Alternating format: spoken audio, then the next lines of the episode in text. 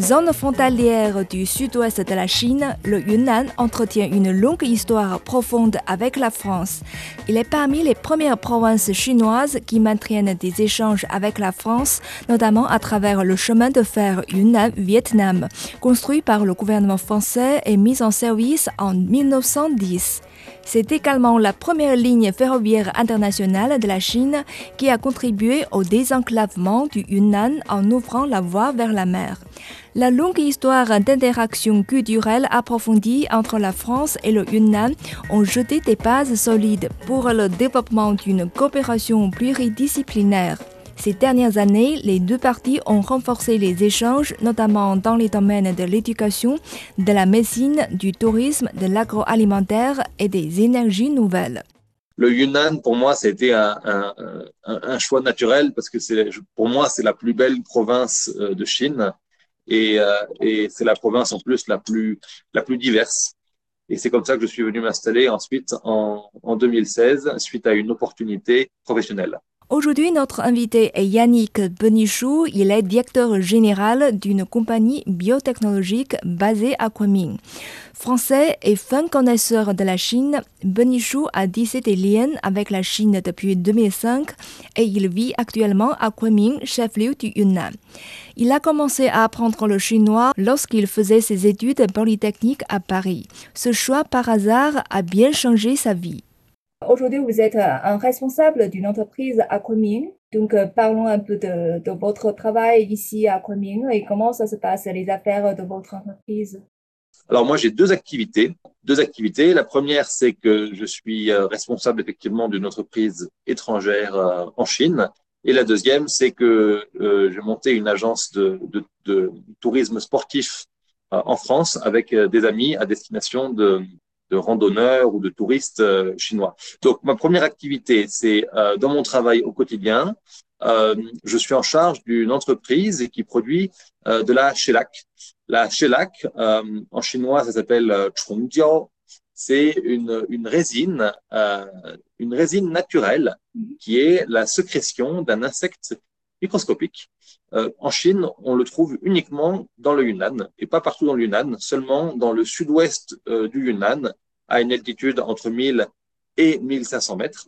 Donc des régions qui vont pas être trop, trop chaudes ni trop froides, parce que c'est un insecte qui est assez sensible. Cet insecte sur l'arbre, donc il va coloniser certains types d'arbres, pas tous, juste certains types très particuliers, et il va euh, enrober les, branches de l'arbre avec une couche de résine qui va être ensuite collectée euh, par des, paysans des environs.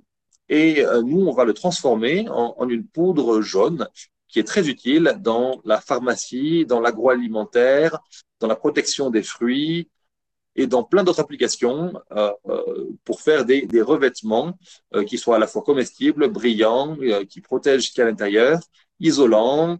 Euh, c'est une résine qui, en fait, qui a plein de propriétés un petit peu, un petit peu miraculeuses et qui est exploitée depuis 2000 ans en Inde et depuis euh, une cinquantaine d'années en Chine. Mm. Donc cette résine-là, on la transforme dans notre usine à, à Kunming. Euh, le groupe où je travaille est un groupe euh, basé en, en, Espagne. Et ensuite, on la vend en Chine et dans le monde entier. Donc on est une entreprise exportatrice. On exporte plus qu'on ne vend en Chine. Euh, mais euh, c'est quelque chose qui, qui, qui, continue à grandir parce que, euh, en particulier, par exemple, pour les fruits, cette résine, elle sert à faire des protections pour les fruits qui vont les, les maintenir au frais les maintenir en bonne santé, comestibles plus longtemps. Et ça contribue donc à réduire le gaspillage de, de nourriture. Et en, en rallongeant leur, leur, durée de vie, ben, on va en fait éliminer une partie de, de ce gaspillage. Donc c'est une des applications de, la résine. Et c'est la raison d'ailleurs pour laquelle notre entreprise espagnole est venue euh, investir en Chine il, y a une vingtaine d'années. Kunming euh, est un lieu, je ne sais pas, idéal ou bien propice à installer cette entreprise? Pour votre entreprise Kunming, c'est très bien parce que c'est à la fois une capitale de province avec euh, tous les, les transports qu'on peut avoir. On sait maintenant qu'il y, y, a même le train entre le Laos et, et la Chine qui va arriver en Thaïlande bientôt, on espère, parce que nous, on, on achète plutôt un peu plus loin que le Laos. Et euh, également, il y a les autoroutes, l'aéroport, les transports sont très pratiques. Et le climat à Kunming, en, en chinois, on dit euh, Siji Chun. Mhm. Ça veut dire la, la, la ville euh, où les quatre saisons sont comme le printemps. Donc là, on parle souvent de la ville du printemps éternel, ce qui est relativement vrai. Il fait jamais trop chaud, jamais trop froid. Donc c'est un très bon climat bon, pour vivre, pour moi en particulier, et pour, pour nos employés qui sont d'ici, mais également pour, pour produire, parce qu'on n'a pas tellement besoin de, climatisation ou de chauffage dans les usines. Euh, par contre, c'est pas un endroit pour, euh, pour récolter la shellac, il faut un climat un petit peu plus chaud. Et ça, ça va se faire plutôt dans toute une bande euh, sud-ouest qui va de Baoshan à Hong, euh, en passant par Pu'er et Linsang euh, dans le Yunnan. Donc finalement, on est assez près des zones de production. Notre seul souci, c'est que la production en Chine est assez limitée et euh, ne nous suffit pas. Donc, on a toujours besoin d'importer des quantités euh, importantes de, de, matières premières, donc de shellac, euh, depuis les pays environnants comme la Thaïlande et l'Inde en particulier, qui est le premier producteur de, de shellac. On espère pouvoir avoir plus de production en Chine pour acheter notre, tous nos besoins euh, dans le Yunnan. Comment euh, qualifiez-vous euh, l'environnement d'affaires en Chine pour les étrangers euh, qui souhaitent y travailler ou créer une entreprise ici en Alors, Chine? Parce que vous êtes une entreprise importatrice, vous l'avez dit. Nous, on, on, est, on est importateur, on est exportateur, et puis aussi on fait surtout la, la grande partie de notre, de notre chiffre d'affaires, c'est des achats en Chine et des ventes en Chine. Donc on, on fait un petit peu, un petit peu de tout. L'environnement des affaires en Chine, alors c'est un bien grand mot parce que ça va beaucoup dépendre euh, des régions, euh, des provinces, euh, des villes et, et, même des personnes qui sont, qui sont en charge. Nous, ce qu'on a vu depuis certaines années, c'est des règles, des règles pour gérer une entreprise qui sont de plus en plus compliquées, mais ça va dans le bon sens. Il y a de plus en plus de critères de sécurité au travail, de plus en plus de, de critères environnementaux euh, respecter les lois environnementales. C'est de plus en plus compliqué, mais ça, c'est une bonne direction. Donc, on est très content d'avoir ces règles de plus en plus euh, strictes. Ensuite, le climat des affaires, bon, c'est vrai que les trois dernières années, pendant le coronavirus, ont été extrêmement compliquées mmh. euh, avec nos, nos, collègues étrangers qui n'ont pas pu venir en Chine, les investisseurs n'ont pas pu venir en Chine. Alors maintenant, c'est à nouveau ouvert, ça s'est rouvert très vite. Donc, on a enfin pu recommencer à avoir des voyages, aller voir nos clients à l'étranger, avoir nos clients qui viennent nous voir, euh, nous voir en Chine. Donc, en ce moment, ça va dans la bonne direction et j'espère qu'on va continuer dans cette direction. Et si euh, un ami en, en, France, mais en Europe, ou bien quelqu'un étranger qui vous demande est-ce que je pourrais euh, investir en Chine, quel est votre conseil ou comment pensez-vous à l'ouverture de la Chine? En tant qu'étranger, euh, si on a des bonnes qualifications, euh, d'un point de vue administratif, sur beaucoup de secteurs, c'est pas compliqué. Mm-hmm. Euh, créer une entreprise en Chine, c'est plus simple que de créer une entreprise en France. Euh, les procédures sont très rapides. Euh, de ce point de vue-là, euh, c'est pas compliqué. Après, pour un Français qui est en France, qui veut venir investir en Chine, il faut vraiment bien savoir qu'est-ce qu'il veut, qu'est-ce qu'il veut y faire, et avoir un projet qui est clair et qui est viable. c'est vraiment ça. La Chine, c'est plus du tout comme il y a 20 ans où il y avait euh, plein d'argent à gagner sur plein de secteurs parce que tout était nouveau. Maintenant, sur beaucoup de sujets, ça devient un marché mature avec une compétition locale très forte. Donc, euh, c'est bien de venir, mais il faut venir avec des, avec des, euh, des bonnes idées. Mm. Après, ce que beaucoup de gens ne savent pas, c'est que la vie en Chine peut être très agréable et, et, et qu'on peut, on peut vivre très bien, très bien en Chine euh, avec finalement une vie qui est pas forcément tellement différente de celle qu'on a, de celle qu'on a en France sur beaucoup de sujets. Euh, les Chinois et les Français, en fait, sont beaucoup plus proches que, que beaucoup de gens ne le, ne le pensent. Je suis un peu curieux de savoir comment vous gérez, je sais pas, les, les différences en, entre les différentes cultures. C'est-à-dire, vous êtes un Français, vous êtes né et grandi en France, et ici, maintenant, vous vivez en Chine, il y a certainement les, choses que vous ne comprenez pas, comme tout à l'heure vous avez dit euh, sur, euh, quand je sais pas, les formalités ou les administrations euh, pour gérer une entreprise comme ça. Comment vous euh, essayez de comprendre les, les, les choses en Chine? Si vous avez une différence entre votre esprit et la réalité en Chine? oui, alors c'est vrai, bon, moi je suis en Chine ou en, en, lien avec la Chine depuis euh, 18 ans, depuis 2005. Mmh. J'ai commencé le chinois en 2004. Donc, mmh. c'est vrai que j'ai pas de problème de communication. Euh, je parle chinois sans, sans aucune difficulté. Euh, donc, pour moi, c'est vrai que c'est beaucoup plus simple que pour d'autres euh, étrangers ou d'autres Français qui ne parlent pas ou juste un petit peu, un petit peu chinois. Et après, les différences culturelles, il y en a toujours. euh, il y en a toujours. Alors, dans mon travail ici au quotidien, j'ai évidemment une, une, une, très bonne équipe euh, qui s'occupe en fait de, de, plein de choses euh, locales. C'est pas moi qui vais euh, faire tous les papiers administratifs. Euh, ma valeur ajoutée dans l'entreprise, c'est pas d'aller faire le travail à la place de mes collègues, de mes collègues chinois. Ils sont très bons pour le, pour le faire. Et moi, mon travail, c'est vraiment d'être un pont, en fait, entre les cultures, un, un, pont entre la culture chinoise et la culture française, ou pas forcément, parce que dans mon, travail, j'ai peu de liens avec la, avec la France, mais avec l'Amérique. On, a beaucoup de clients en Amérique, avec d'autres pays européens, avec le Japon, avec euh, l'Afrique du Sud, Israël, l'Italie, l'Espagne. Voilà, on, a des clients un petit peu dans le, dans le monde entier. Et, et mon travail à moi, c'est vraiment de, de, faire une sorte d'intermédiaire qui connaît à la fois les cultures de tous ces pays et également les sujets techniques. J'ai une formation euh, technique qui me permet de comprendre ce dont je parle. Et donc voilà, euh, être un pont euh, entre ces cultures, pour moi, c'est ça qui est important. Et je fais découvrir la Chine à mes amis français, à ma famille française. Pour moi, c'est important aussi de, promouvoir la, culture chinoise en France et à l'inverse également de promouvoir la culture française en Chine. J'essaie toujours de, présenter les bons aspects euh, de la Chine en France et de la France euh, en Chine. Et donc, euh, j'ai emmené plusieurs fois des amis français voyager en Chine.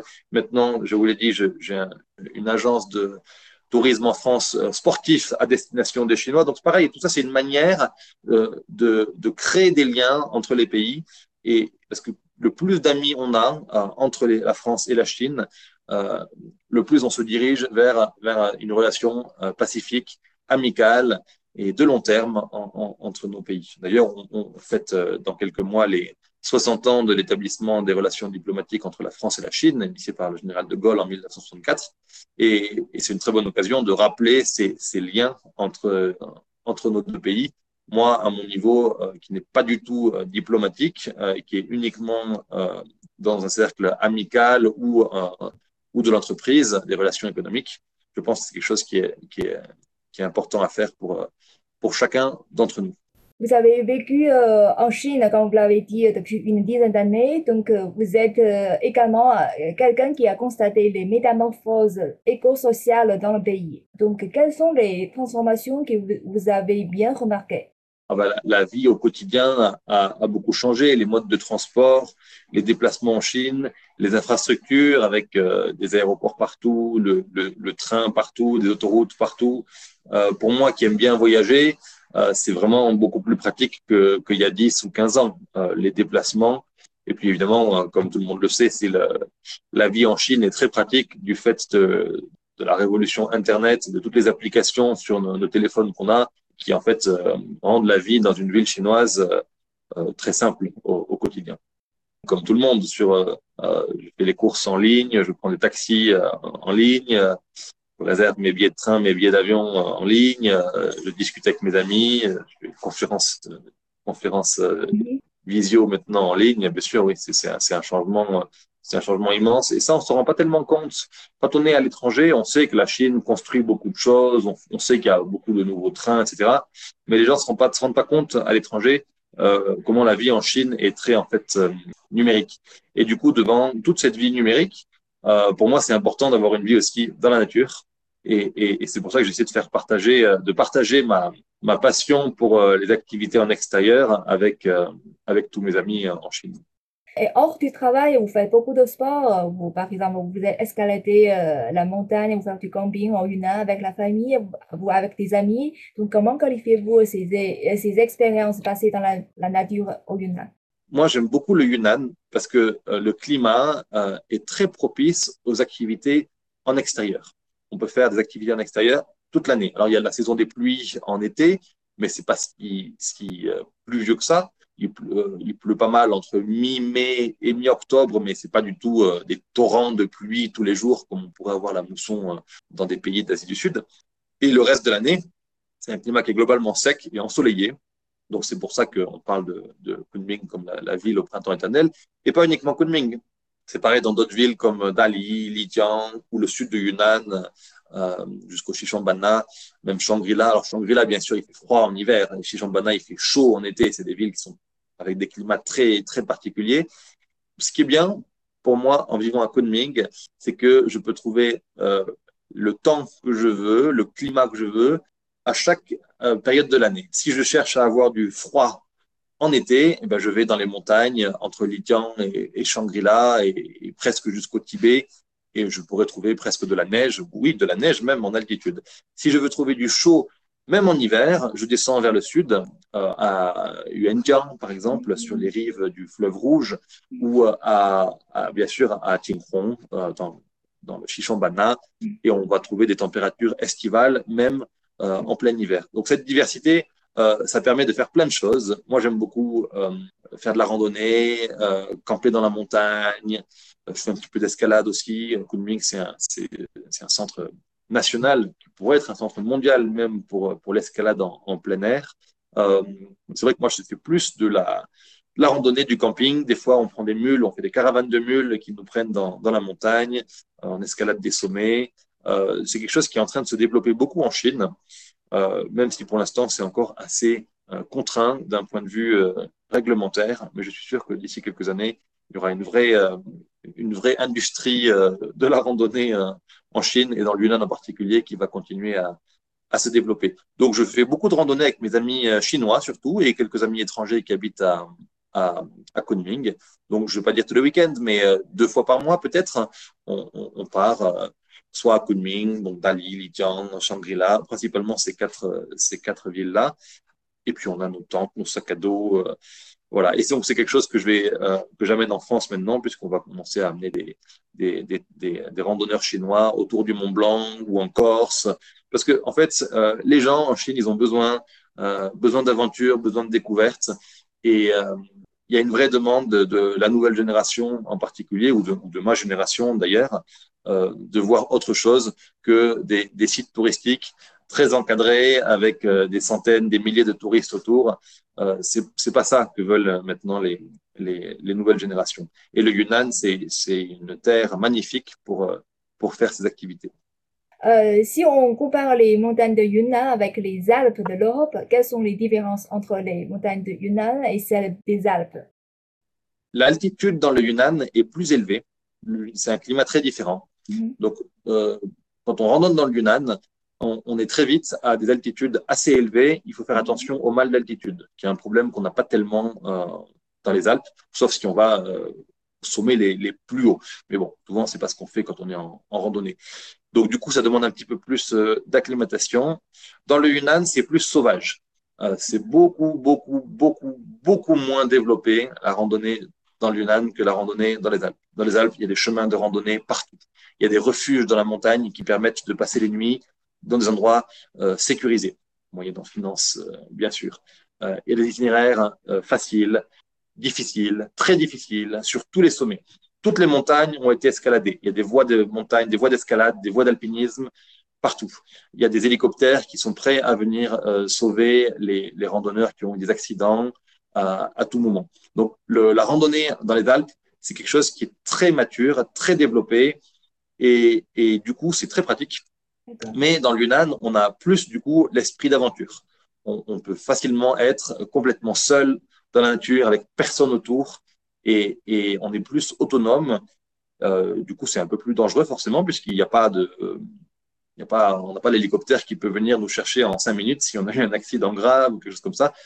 C'est quelque chose qui est encore en train de, en train de se développer.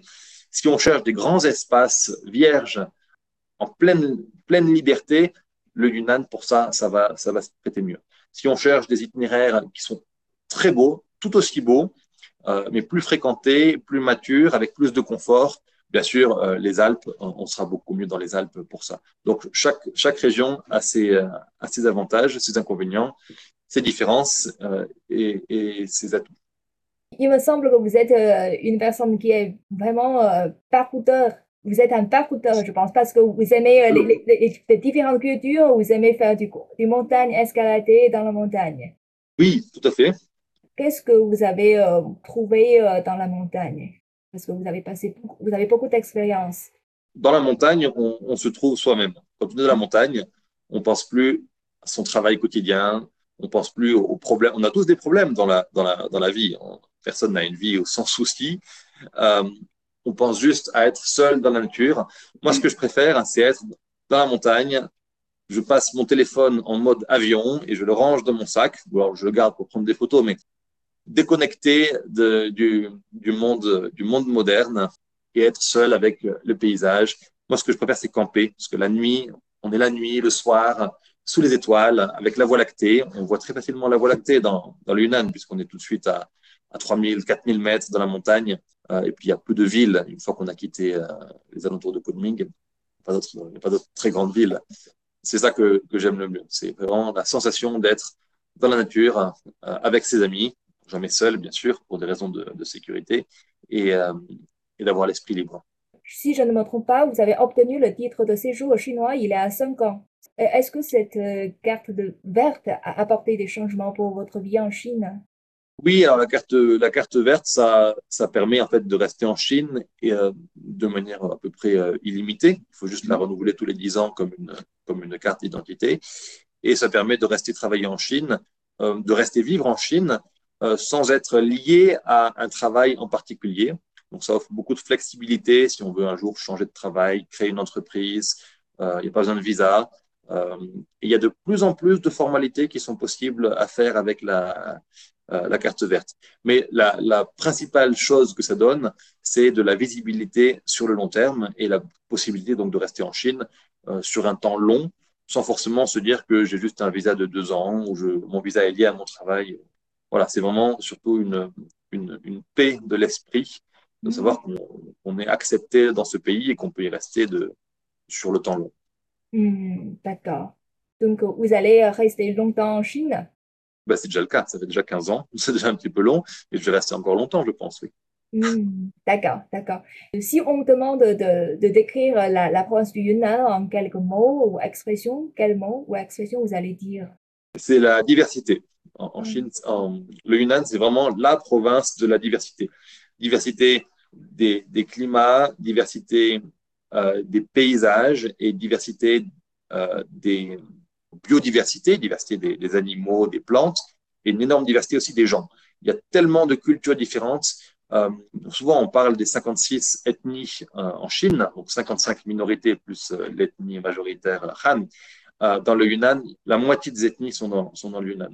J'ai des amis de, de, toutes les, pas de toutes, mais de beaucoup d'ethnies différentes, euh, des Pumitsu, Baitsu, Nashitsu, Lisutsu, Zhangzu, Huitsu, euh, Et bien sûr, la plupart de mes amis sont euh, Hanzhou de manière euh, naturelle, l'ethnie Han. Mais euh, il y a vraiment une diversité énorme. Et c'était lié au fait que avant, les communications, les transports étaient très compliqués dans des vallées séparées par des hautes chaînes de montagnes ou des montagnes partout en fait. Et du coup, moins de communication, et eh ben ça permet de, de protéger en fait les cultures, euh, les cultures des peuples et donc des cultures qui se sont développées de manière très indépendante, très autonome, même des fois à seulement quelques kilomètres de distance. Ça peut être, c'est même pas des dialectes différents. Quand on est par exemple dans la dans la région des trois fleuves parallèles, dans le nord-ouest du Yunnan, euh, avec le la Salween, donc la Nutiang en chinois, le Mekong et le Yangtze, euh, qui sont juste à quelques dizaines de kilomètres ou même quelques kilomètres de distance. En fait, les ethnies qui habitent le long de ces rivières sont très différentes parce qu'au milieu, il y a des chaînes de montagnes infranchissables. Donc les ethnies, mais également certains types de plantes, d'animaux qu'on trouve que dans une vallée et pas dans la vallée d'à côté. Parce que jusqu'à il y a peu de temps, il n'y avait pas de communication simple entre entre ces régions.